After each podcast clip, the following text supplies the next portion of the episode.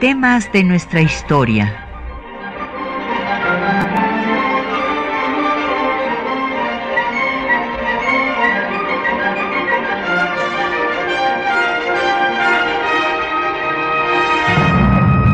Un espacio que difunde el conocimiento del pasado para comprender nuestro presente. Programa a cargo de la maestra Patricia Galeana.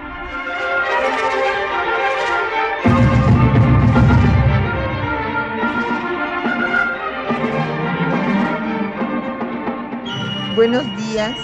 Hoy vamos a abordar el tema de lo que fue el último despojo del territorio de México a manos de Estados Unidos.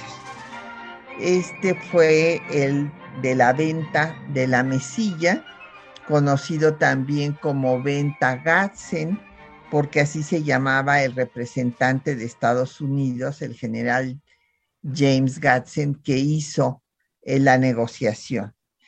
Este tratado fue eh, firmado y ratificado en el último gobierno de Antonio López de Santana. Eh, se firma en diciembre de 53. México lo ratifica en mayo de 54 y justo el 28 de junio de 54, hace 168 años, es ratificado por Estados Unidos y pues entra en vigor. Lo primero que hay que eh, destacar es que eh, tras la firma del Tratado de Guadalupe Hidalgo, que fue este tratado eh, de paz que sigue en vigor y que fue firmado después de la guerra de conquista territorial que Estados Unidos infligió a México, quitándole más de la mitad de su territorio, pues eh, resulta que el vecino del norte no había quedado satisfecho. Polk ya no se reelige, este presidente que había mentido al Congreso de Estados Unidos diciendo que los mexicanos habían atacado a, a la tropa estadounidense en territorio estadounidense cuando él mismo los había mandado al territorio mexicano para provocar la guerra. Y esta mentira fue ratificada pues por el propio Zacarías Taylor que había sido enviado por Polk y que fue el presidente después de Polk porque Polk no se va a reelegir y también Abraham Lincoln pues denuncia esta mentira ante el Congreso de Estados Unidos. ¿Qué es lo que querían, eh, pues no solamente Polk, sino otros estadounidenses eh, que eh, seguían pues creyendo que el territorio mexicano era muy extenso, estaba despoblado y que ellos pues estaban recibiendo migraciones europeas y que deberían de expandirse así como eh, dijo eh, el escritor John O'Sullivan en el texto El Destino Manifiesto, que después se volvió una doctrina, que Estados Unidos pues era una democracia, un país tan perfecto que merecía extenderse. Entonces, eh, pues querían la península de Baja California y el paso por Tehuantepec el paso interoceánico que había sido pues motivo de atención desde la conquista española. Como ya habíamos visto, Carlos V había mandado a Hernán Cortés a investigar si había una comunicación entre los dos océanos. Cortés le dijo que no, pero él no creyó en Cortés y mandó a hacer su propia exploración. Pero después Felipe II dijo que el hombre no debería de separar lo que Dios había unido y ya no apoyó eh, ninguno de los múltiples proyectos que hubo para hacer un paso interoceánico. Entonces, eh, pues había quedado esto en el tintero, ¿verdad? Y también surgió la necesidad de hacer un ferrocarril transcontinental para comunicar pues, sus posesiones del este con las del oeste, justamente que le había arrebatado a México. Y en ese sentido va a volver a plantear la adquisición de territorio cuando llegue a la presidencia el, el señor Franklin Pierce.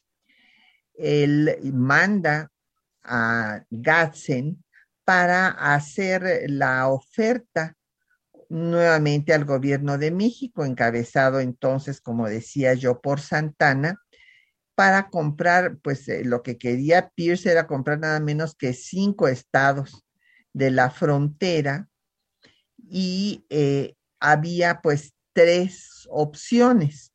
Uno, pues eh, adquirir si no todos, por lo menos parte de los estados fronterizos y la península de Baja California. Otra opción era adquirir esos territorios sin la Baja California y otra más, pues adquirir los terrenos suficientes para que pudiera pasar el ferrocarril transcontinental y que eh, se les atravesaban las rocallosas en lo que era en ese momento su territorio y por eso tenían que bajar eh, la frontera al sur. En este escenario, eh, cabe destacar que el que estaba encabezando la Secretaría de Relaciones Exteriores era Manuel Díez de Bonilla.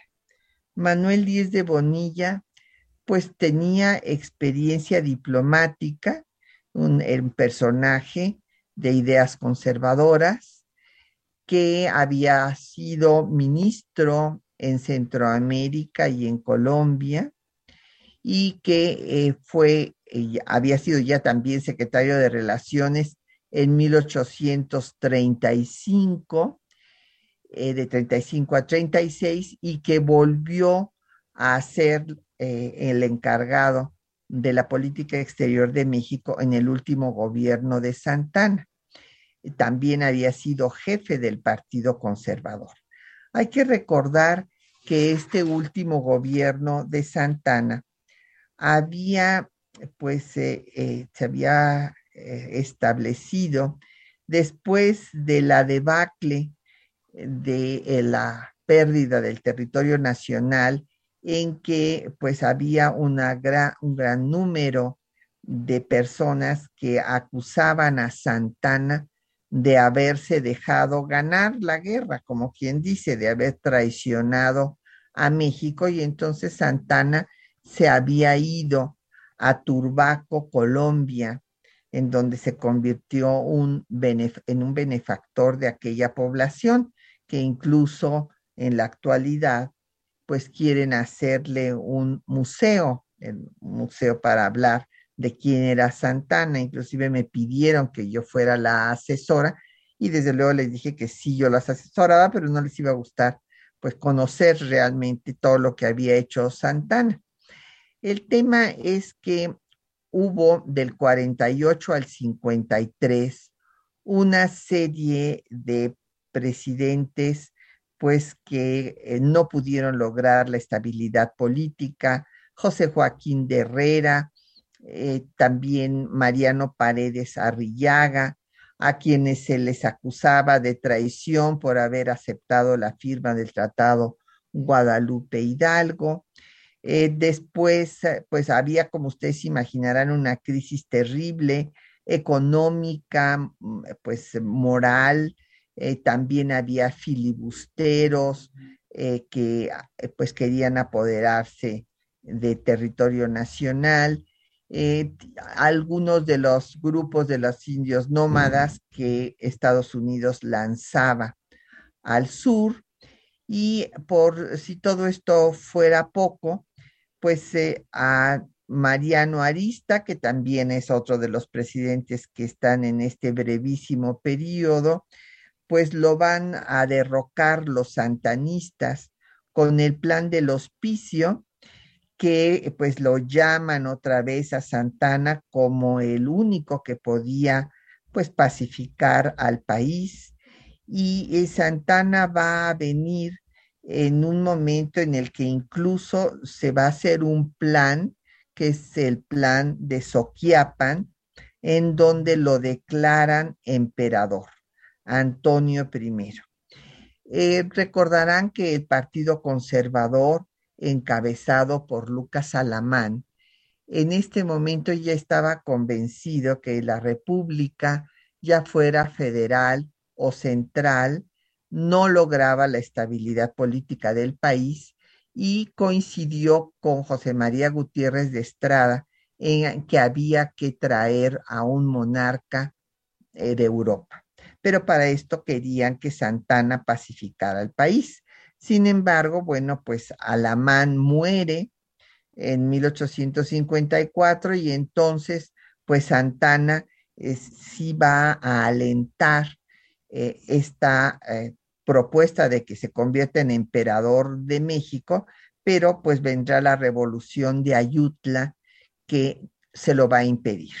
Y es en este escenario en el que se va a firmar el Tratado de la Mesilla. Vamos a hacer un corte musical y vamos a escuchar una composición de el eh, pues eh, compositor jalisciense José Clemente Aguirre, que se llama Ecos de México, y es una composición que se hizo en, 1850. Hay que señalar que Aguirre había participado en el ejército en eh, pues la guerra en contra de la invasión eh, de Estados Unidos y que después pues va a fundar eh, la Sociedad Jalisciense de Bellas Artes y la Sociedad Filarmónica de Jalisco. Escuchemos su marcha eh, que lleva por título Ecos de México.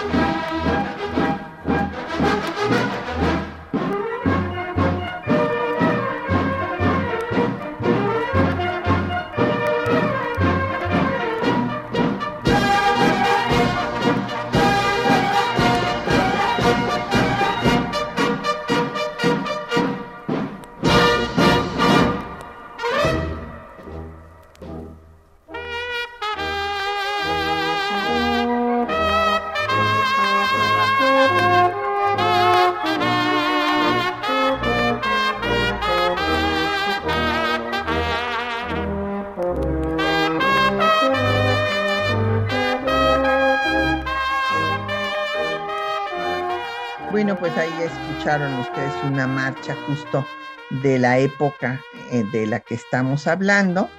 Nos han llegado ya varias preguntas y comentarios.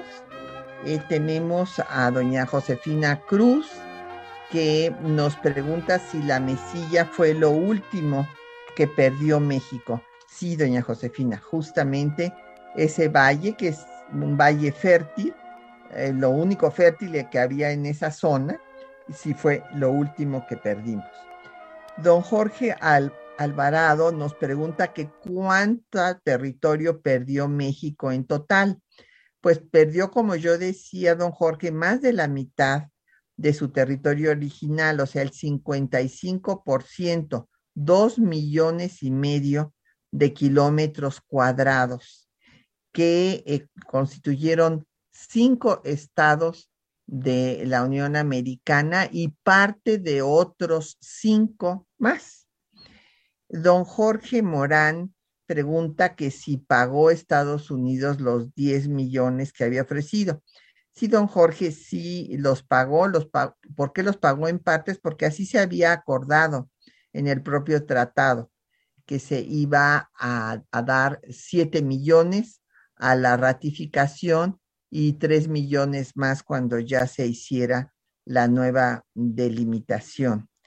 Y este, por cierto, hubo un acontecimiento eh, pues muy lamentable porque Francisco de Paula Arrangois, que fue el que recibió el primer pago de los 7 millones, imagínense que se había quedado con el 10% como comisión, por lo cual, bueno, Santana lo va a cesar.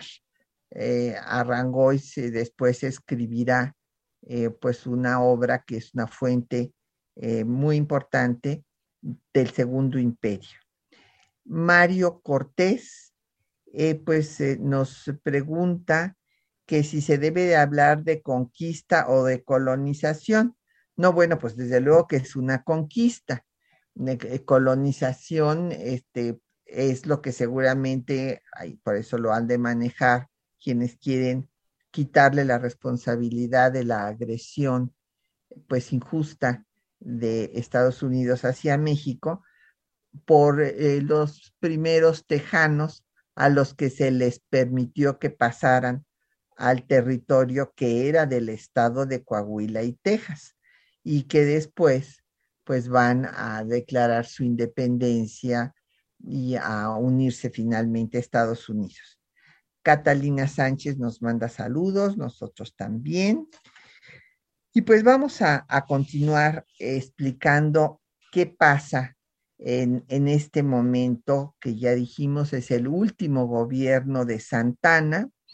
Él es traído por el Partido Conservador para que pacifique al país con miras a que Lucas Alamán eh, pues ya está convencido de que hay que traer a un monarca de Europa.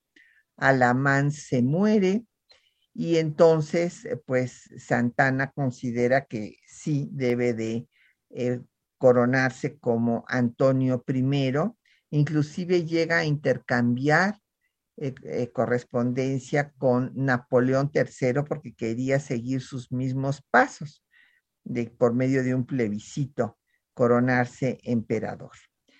Entonces, ante esta situación, pues eh, eh, Manuel Díez de Bonilla va a tener esta difícil negociación con Gatzen. Y es muy difícil porque no es lo mismo negociar con Estados Unidos antes de la guerra de conquista territorial que después.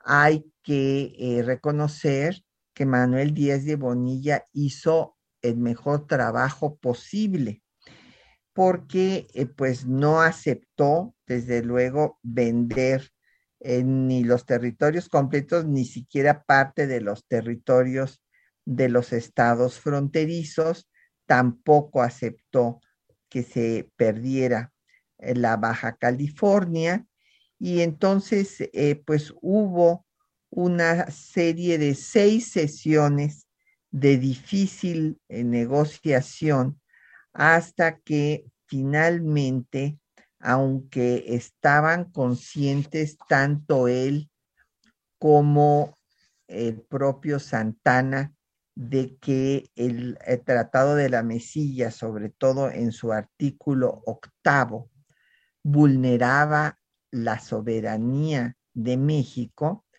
ante la necesidad de recursos por una parte y por otra ya en el escenario de eh, la revolución de Ayutla. Hay que recordar que esta inició en marzo eh, de 1854, pero pues había habido ya, pues se sabía que había, estaba creciendo y organizándose la oposición, que el propio Santana había inclusive mandado al exilio, ¿se acuerdan? Allá había mandado a Ocampo, a Juárez, después de tenerlos en las tinajas de San Juan de Ulúa, se habían reunido en Nueva Orleans y ahí habían eh, formado la Junta Revolucionaria de Bronzeville, todo esto en 53. Por lo tanto, pues eh, acepta la firma del tratado en diciembre de 53.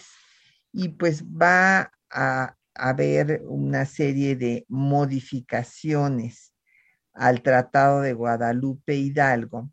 Eh, sobre todo va a derogarse, bueno, desde luego se modifica porque se modifica la, línea fronteriza, pero además eh, se suprime el artículo 11 del Tratado de Guadalupe Hidalgo, que era uno, eh, pues podríamos decir, de los dos, hubo dos, dos artículos en ese tratado que eh, pues beneficiaban a México, bueno, o por lo menos respetaban sus derechos, que era por una parte el que los mexicanos que quedaban en el territorio perdido, en el territorio que pasaba a ser parte de Estados Unidos, tenían derecho a conservar su nacionalidad.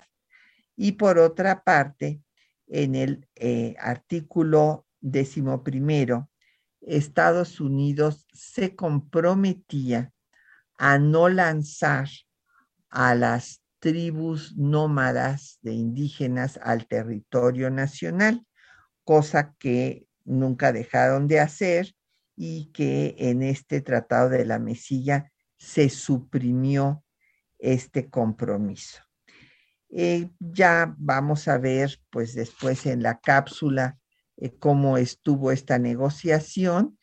Cabe decir que desde 1848 ya la Comisión Internacional de Límites que se formó con representantes de los dos países, ahí los representantes de Estados Unidos alegaban que la mesilla quedara de la parte eh, norteamericana y eh, pues los eh, representantes mexicanos no lo aceptaron.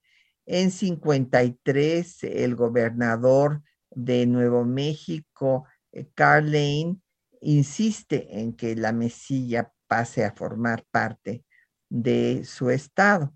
Entonces había ese interés en este valle y también desde luego el tema de Tehuantepec, que no había quedado incluido en el Tratado Guadalupe Hidalgo. ¿Y por qué no había quedado incluido en el Tratado Guadalupe Hidalgo? Porque estaba una concesión que había dado el propio Santana desde 1842 a su compadre de Garay. Esta concesión, pues de Garay no pudo hacer el paso por Tehuantepec porque no consiguió los fondos, por la inestabilidad política, y entonces vendió la concesión al inglés Mackintosh. Eh, que eh, pues era eh, además el cónsul de Gran Bretaña. Entonces, cuando viene la firma del Tratado de Guadalupe Hidalgo, el representante de Estados Unidos, Nicholas Trist, quería que se incluyera el paso por Tehuantepec en dicho tratado, pero el, pues los representantes de México Couto, a Tristain, eh, ellos eh, le dijeron que no podía incluirse porque estaba concesionado a los ingleses. Entonces Trist intentó comprárselo a los ingleses, pero en ese momento la corona británica todavía no había decidido si eh, pues hacía o no hacía el paso interoceánico y no aceptó dársela a Trist. Eh, ya después esta concesión eh, pues eh, quedará en manos de Hargus, un muy adinerado estadounidense que se encargaba de hacer justo cuestiones de transporte, pero se había dedicado ya, que ya había finiquitado, se creó, se dio otra concesión a una compañía SLU, que a diferencia de la concesión de Garay, era mixta, porque aquí participaba el gobierno, y en esas circunstancias, pues desde luego, eh, eh, tanto Harbus como Estados Unidos en general estaban interesados en, el paso de Tehuantepec. Perdón, cabe destacar que hubo un eh, convenio muy importante, un tratado con los ingleses, el tratado Clayton-Bulwer. Por medio de este tratado, Estados Unidos y Gran Bretaña decidieron que iban a cooperar para que los dos tuvieran el paso eh, en que se hiciera entre los dos océanos, desde luego sin tomar en cuenta ni a Colombia, ni tampoco que en ese momento todavía Panamá este, era parte de su territorio, ni a Nicaragua, que era el otro lugar donde se podía hacer ese paso, ni tampoco a México. Y después veremos lo que pasa con este tratado Clayton-Bulwer, pero vamos a hacer una pausa para escuchar eh, cómo estuvo la negociación, cuáles fueron las instrucciones de Gatzen, las opciones que presentó, cómo hubo movilización de tropas estadounidenses amenazantes en la frontera y vamos a tener como música de fondo pues otra composición, en este caso una composición estadounidense de William Henry Fry, que se llama Niagara Symphony. Escuchemos.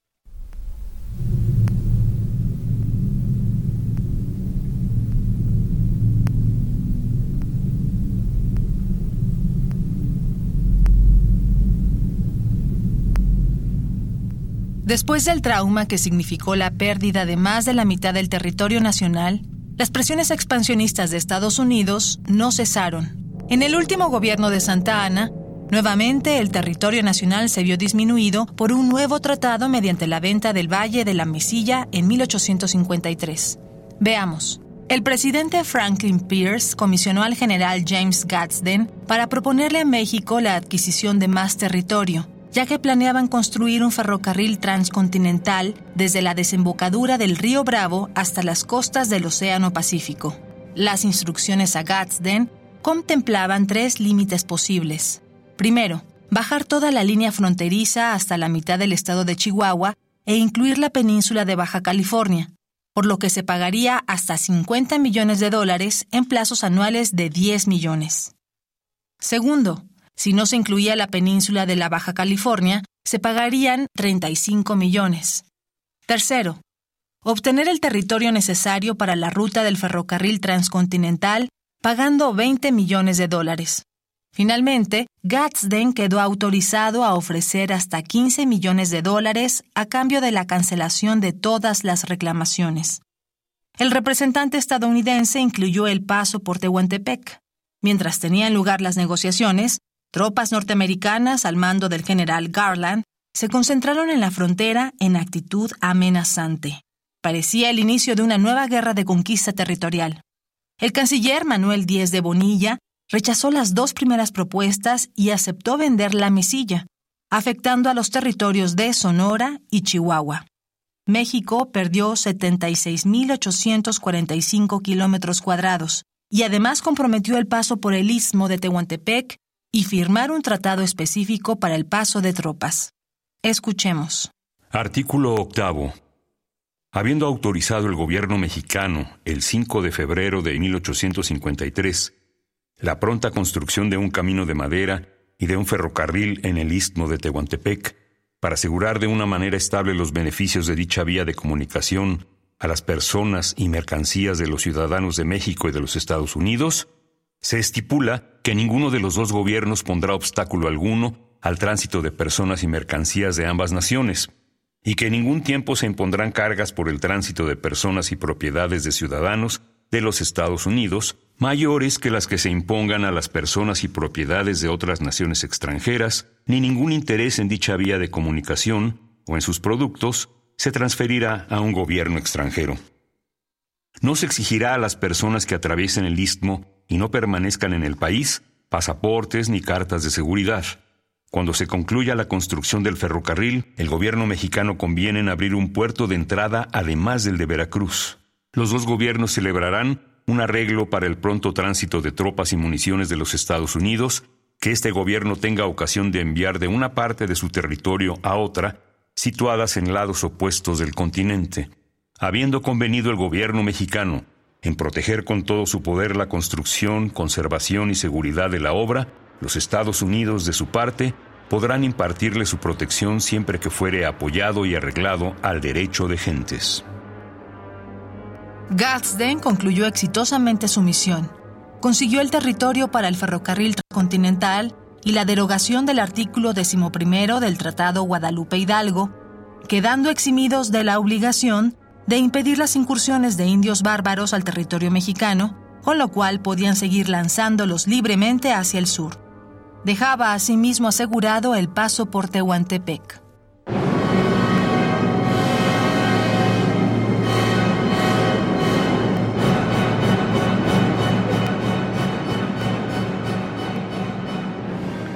Bueno, pues ahí tienen ustedes cómo estuvo la negociación, las tres opciones y eh, los graves compromisos que se adquieren en el artículo octavo. Eh, ahí escucharon ustedes el documento, o sea, aquí no es la interpretación del historiador A o la historiadora B, sino son los documentos. Por eso me interesa tanto ponerles siempre eh, los documentos probatorios de lo que estamos eh, pues afirmando. En este artículo octavo, pues, se comprometió el, ya, se dio el paso por Tehuantepec para eh, todas las mercancías y ciudadanos estadounidenses, así como de los otros países con los que había este convenios y se les había dado el eh, tratamiento de país privilegiado en materia comercial y se comprometió un tratado específico para ver el paso de tropas. Entonces, como ustedes ven, esto eh, pues es lo que tanto se le ha eh, pues echado en cara por la historiografía que quiere denostar al movimiento liberal y a Juárez y a Ocampo sobre el tratado Maclean-Ocampo como un acto de traición a la patria cuando esto ya se había ratificado, porque esto es muy importante, el tratado de Maclean-Ocampo nunca se llegó a ratificar por ninguno de los dos países, fue un tratado insubsistente. En cambio, la mesilla fue un tratado firmado y ratificado por los dos gobiernos y por sus respectivos congresos y surtió todos los efectos. Entonces, a los gobiernos que sucedieron a Santana, pues Estados Unidos le decía, a ver, ¿quieres que te reconozca? Lo primero que tienes que hacer es cumplir los compromisos ya establecidos, o sea, hacer el tratado para el paso de tropas. Este es el antecedente, pues, del tratado Magleino-Campo, que repito, es un tratado insubsistente, mientras que el tratado de la Mesilla surtió efectos y estuvo vigente hasta que en el gobierno del presidente Lázaro Cárdenas se derogó el artículo octavo de este tratado. Dense ustedes cuenta, pues, eh, la trascendencia de eh, tanto del tratado como de este acto de la política exterior cardenista. Nos llegaron más preguntas de nuestros radioescuchas. Eh, nos pregunta don Ignacio Bustamante que si tengo algún eh, eh, pues, programa o texto de, sobre las pandemias. Sí, don Ignacio, puede usted ingresar a la página del Instituto Panamericano de Geografía e Historia, que tuve el gusto de presidir por ocho años la Comisión de Historia. Eh, para ingresar es http dos puntos, dos diagonales, y ahí entra usted a revistas eh, y PGH, que son las siglas del Instituto Panamericano de Geografía e Historia, punto org. Ahí eh, pues eh, va usted a ingresar en la revista Antropología de América y en el volumen 5, eh, el ejemplar, el número 10, va usted a encontrar un artículo sobre las pandemias, la historia de las pandemias a lo largo de pues los siglos hasta la actual. Doña eh, Delia eh, Silva, le gusta la música, muchas gracias. Eh, Viviana Cruz nos pregunta que si este paso interoceánico se debería de haber hecho y que este es bueno que se haga ahora. Bueno, sí, fue un tema que quedó pendiente y que precisamente todos los gobiernos evadieron hacerlo por el temor a perder la soberanía de esta parte del territorio nacional. Eh, y además se señalaba que pues estaba como hasta que lo suprime el gobierno de Cárdenas, estaba vigente el artículo octavo en el que pues ya estaba el paso para eh, la ciudadanía y las mercancías de Estados Unidos, pues mientras no hubiera el paso, no podía ejercerse ese derecho.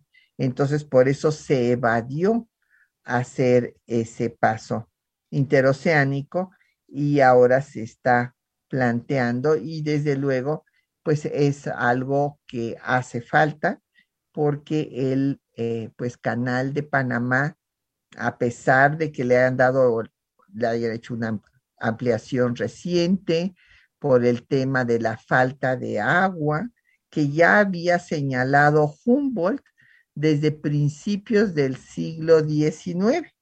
Había dicho que era preferible hacer el paso en Tehuantepec que en Panamá, porque en Panamá, eh, por el desnivel de los océanos, se iban a necesitar exclusas y que además iba a faltar agua. Fíjense ustedes la visión del científico alemán. En cambio decía que en Tehuantepec no había ese problema porque eh, pues no había el desnivel y entonces, y además era el paso más septentrional, que era donde estaban los países más desarrollados comercialmente y que por lo tanto era el lugar más conveniente. Don Ernesto Osorio propone que pasemos temas de nuestra historia a TV UNAM. Muchísimas gracias, don Ernesto. Pues ahí será cuestión de, verlo con eh, pues, eh, las personas de TV UNAM. Y lo que también será muy importante es que podamos tener eh, la ampliación que teníamos antes de estar en FM y AM en Radio UNAM, en donde estuvimos por 25 años, por más, más o menos, eh, este, para que pueda llegar a todas partes del país. vamos a continuar con el tema.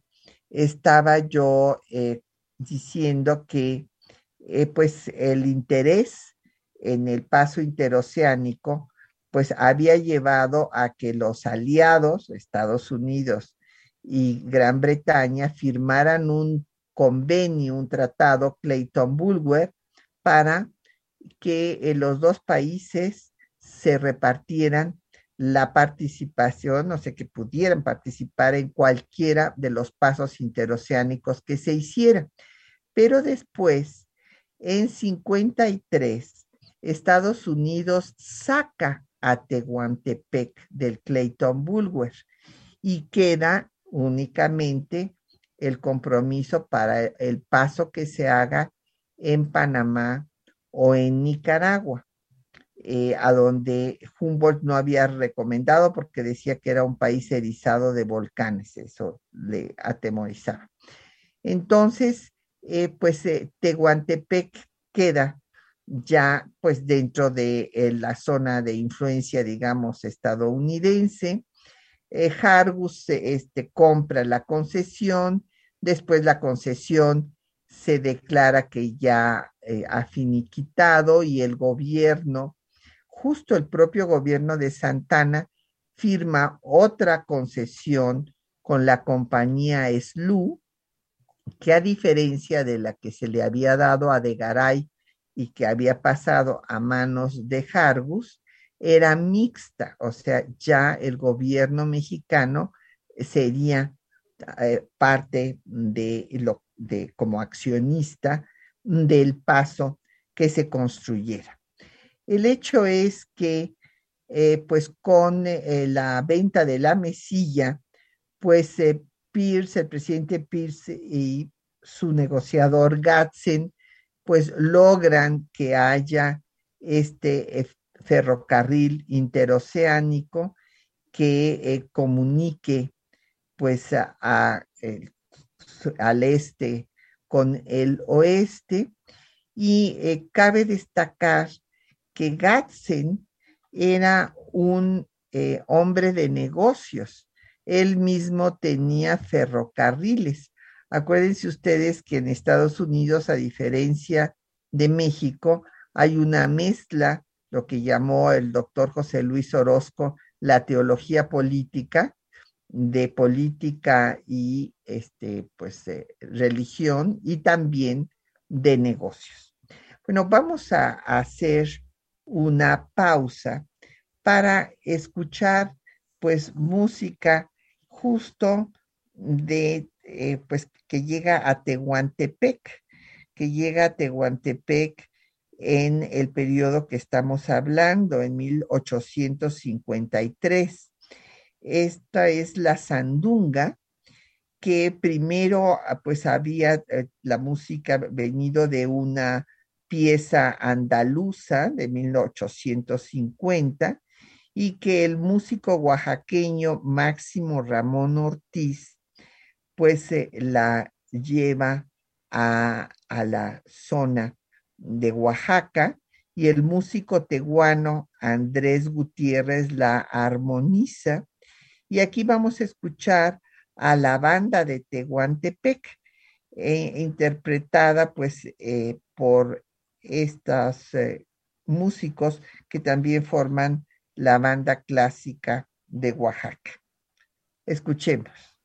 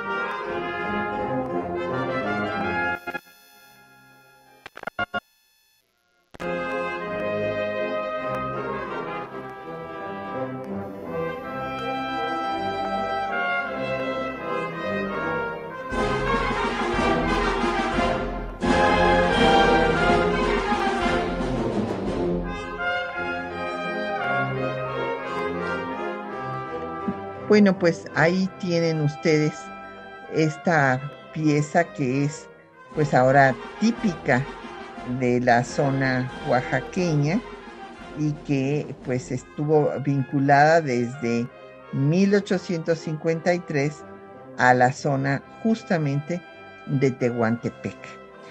Eh, nos han seguido llegando preguntas y comentarios en nuestros radioescuchas. Eh, don Luis González nos pregunta si tiene que ver eh, pues el tema de la mesilla con la doctrina manifiesto, del pues sí, es la doctrina del destino manifiesto. Eh, pues sí, don Luis, o sea, esta idea eh, la tuvieron los estadounidenses desde su origen.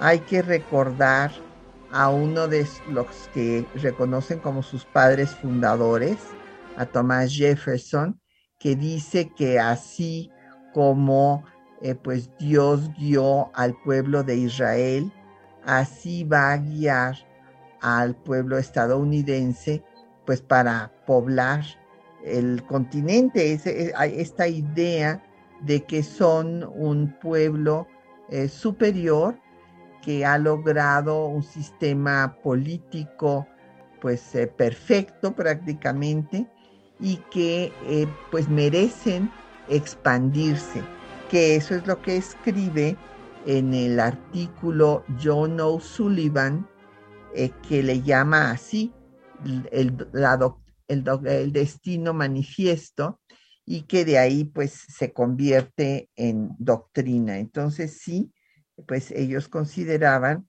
que eh, pues estos territorios eh, tendrían mucho más eh, provecho en manos de Estados Unidos que si se quedaran en manos de México. Patricia López me dice que qué relación o qué paralelismo puede haber entre la anexión de Chiapas a México y la venta de la mesilla a Estados Unidos. No, pues ninguna tocaya. Son dos eh, procesos totalmente distintos en momentos distintos. Eh, Chiapas va a unirse a México cuando el resto de la América Central decida separarse a la caída del primer imperio de Iturbide. Y esto pues es muy distinto a una venta de un territorio que pues viene el representante de Estados Unidos a presionar al gobierno de México, amenaza con eh, tropas en la frontera y bueno, pues después de que había apenas hacía cinco años que se había firmado el Tratado de Paz, pues sí, eh, desde luego esto intimidó al gobierno.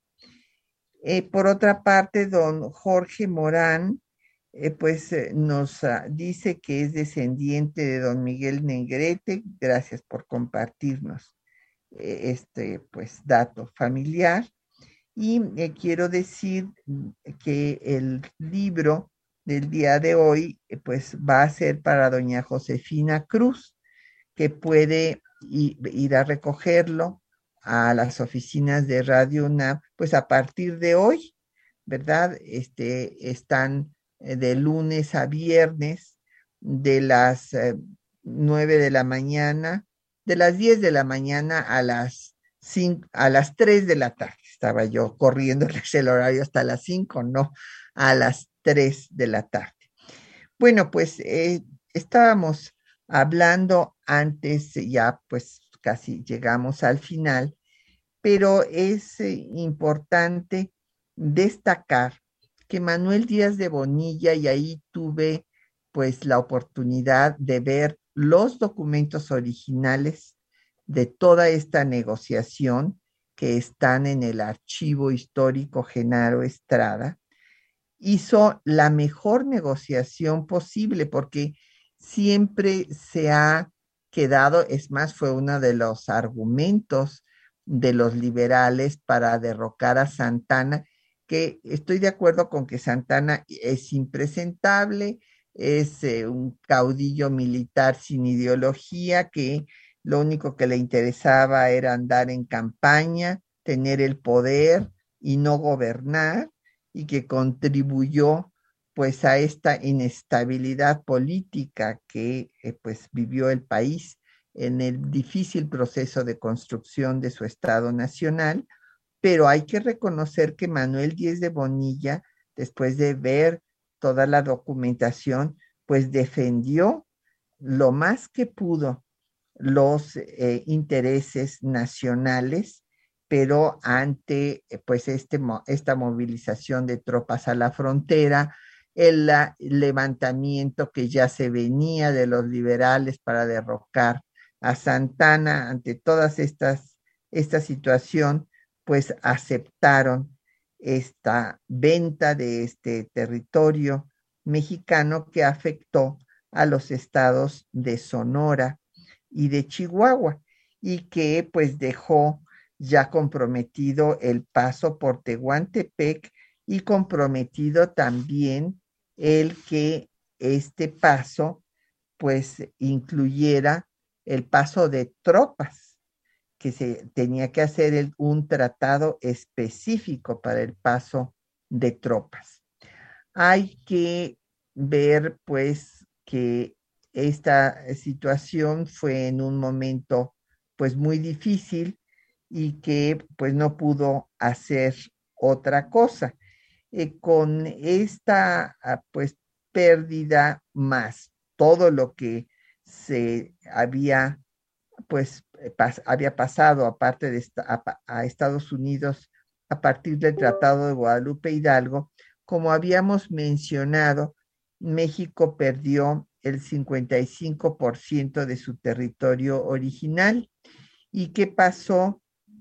En Estados Unidos les había mencionado que creó cinco estados, bueno, desde luego Texas, Nuevo México, Arizona, Utah, Nevada y California.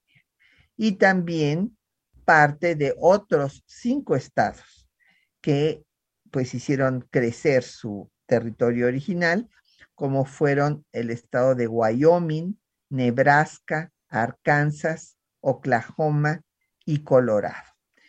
Entonces, pues este fue el último despojo que se dio, más no la última eh, intervención armada de Estados Unidos, porque ya tendremos, pues, eh, y en otra ocasión hablaremos de ello, cuando quieren intervenir en el curso de la Revolución Mexicana y toman a sangre y fuego Veracruz, y después mandan la expedición punitiva para buscar a Villa con Pershing, que llegó a tener hasta 10 mil efectivos y para lo único que sirvió fue para darle nueva fuerza a Villa. Entonces, pues sí, la relación entre los dos países ha sido una relación difícil porque somos la frontera pues de Iberoamérica. esta Iberoamérica católica, idealista, frente a una Angloamérica protestante, pragmática, como les decía, donde pues se da la pluralidad religiosa y en todos los discursos se habla de, de Dios, pero claro, el Estado está por encima de todas las religiones, de todas las iglesias, y también hay una mezcla entre los negocios y la política.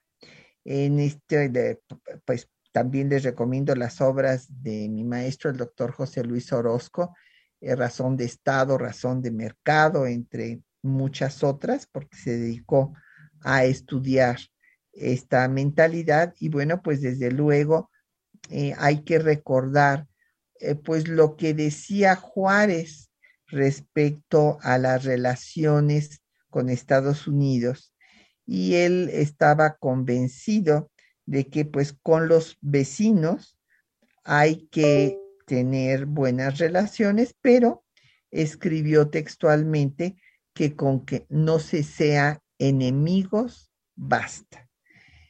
y eh, pues Matías Romero mm, escribió que pues Estados Unidos, como, como es el caso de todos los países, en particular las grandes potencias, pues no tienen amigos, sino solo intereses.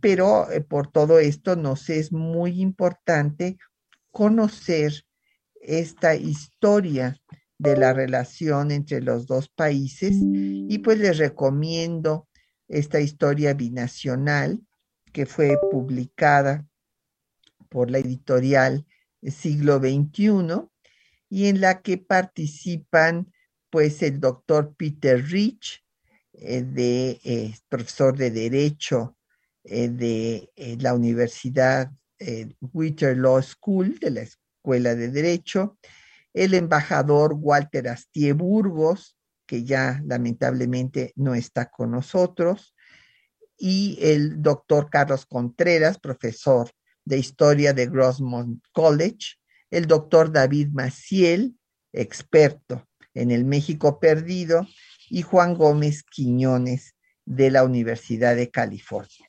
Pues por hoy nos despedimos Agradecemos a nuestros compañeros que hacen posible el programa, por, eh, las cápsulas, María Sandoval y Juan Stack, en el control de audio Socorro Montes, en la producción que, Quetzalín Becerril y en los teléfonos Lucero Rocha y Patricia Galeana se despide hasta dentro de ocho días.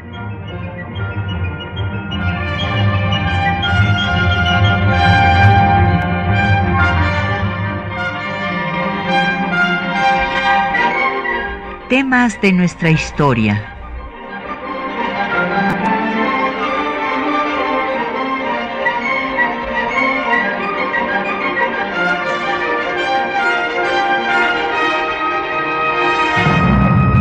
Un espacio que difunde el conocimiento del pasado para comprender nuestro presente. Programa a cargo de la maestra Patricia Galeana.